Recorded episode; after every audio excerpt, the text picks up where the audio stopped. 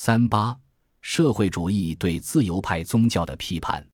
早期的社会主义者和自由派一样，对当时的天主教非常敌视，他们也呼唤更务实和人道的宗教。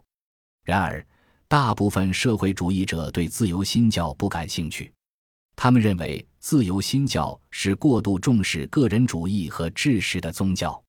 他们对自由派很失望，经常谴责自私自利。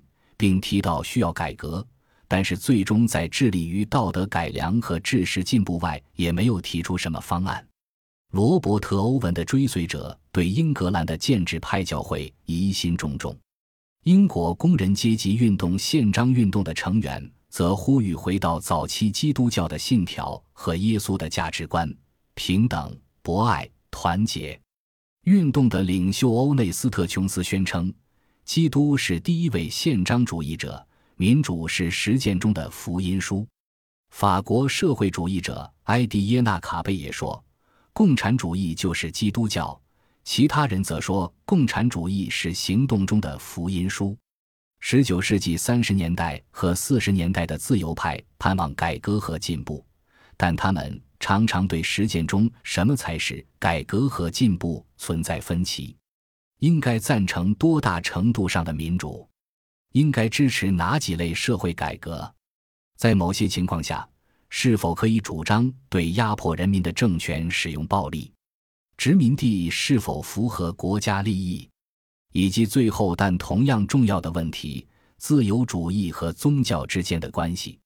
实际上，我们对十九世纪自由主义许多先入为主的看法都缺乏事实依据。认为所有自由派都是反民主的，这固然是过度简化的看法，但大部分自由派确实纠结于普选权的问题。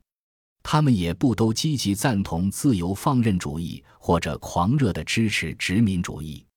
他们的宗教观远比人们通常所想的要丰富和多样化。虽然他们的重炮对准的是反革命分子以及宗教和政治上的保守派。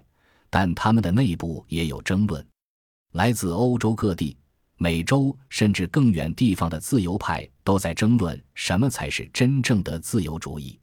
所有这些争论中有一点可能使今天的我们感到意外：和他们的前辈一样，大多数19世纪中叶的自由派并不像我们现在认为的那样如此关注对个人权利和利益的保护。对他们来说，这样做只会助长自私。自由派始终认为自己在争取共同利益，并且继续从道德角度理解这个共同利益。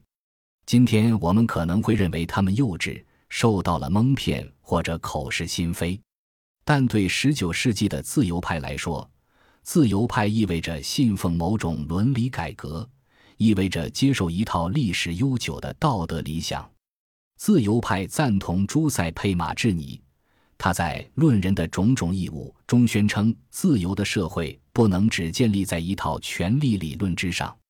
他写道：“权力只能作为履行义务之后的结果存在，否则我们就有制造利己主义者的危险，这必然会导致可怕的灾难性后果。”